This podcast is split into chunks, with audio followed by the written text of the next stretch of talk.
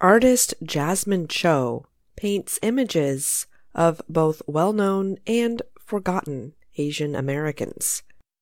But she does not use paper or canvas to create her art. She uses cookies. Cho, who is also a baker, said the sweet treats are the perfect platform for education, activism, and healing. The 39 year old Korean American artist calls herself a cookie activist. She said she believes her art comes from a feeling of not belonging when she was young. Cho has gained fans over the last several years for her detailed cookie faces. Actors Awkwafina, Daniel Dae Kim, and Tamlyn Tomita are among those who have praised her cookie designs. The city of Pittsburgh, Pennsylvania, where Cho has lived since 2009, even honored her with a Jasmine Cho Day in 2020.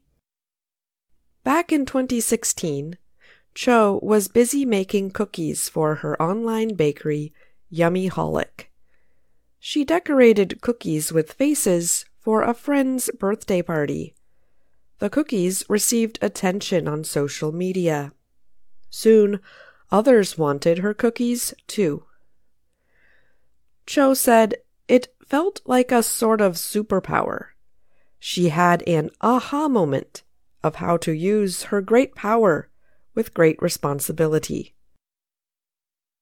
Cho grew up in Southern California and New Mexico. She said she noticed when Asian Americans and Pacific Islanders were not represented in movies, television shows, or even history books. It made her question her own sense of belonging in America.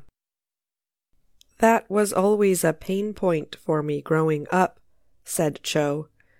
So I kind of always had this question. I wonder if I could use this point of joy for me to address this pain point. Cookies, she said, were the answer. A few months after making her first cookie faces, Cho held her first showing.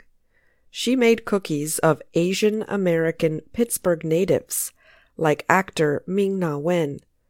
She also made one of Leah Lizarondo, the founder of 412 Food Rescue.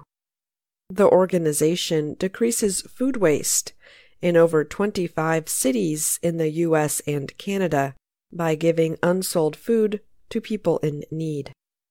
Lizarondo remembers how surprised she was to find out that Cho had made her into a cookie face. For the Filipino American, the honor was not a waste of food. I shared it as widely as I could, as I was so proud to be among the people she did cookie portraits of, Lizarondo said by email. Cho spends between four and six hours on each cookie face. She draws the cookie face by hand fills it in with icing, and then lets it dry. Her art has taken her to interesting places. In 2019, she wrote and drew images for a children's book, Role Models Who Look Like Me. In the last few years, she has made over 20 virtual and in person appearances at universities, schools, and other gatherings. She also leads cookie decorating workshops. Her favorite thing is when young Asian Americans feel empowered by her work. They tell me things like, I learned more in your 15 minute talk than I have in my whole class that's about Asian American history, or something like that, Cho said. One of Cho's cookie faces is an image of Betty Ong, a flight attendant who died in the September 11th terrorist attacks. Ong's niece found Cho's creation on Instagram and contacted her.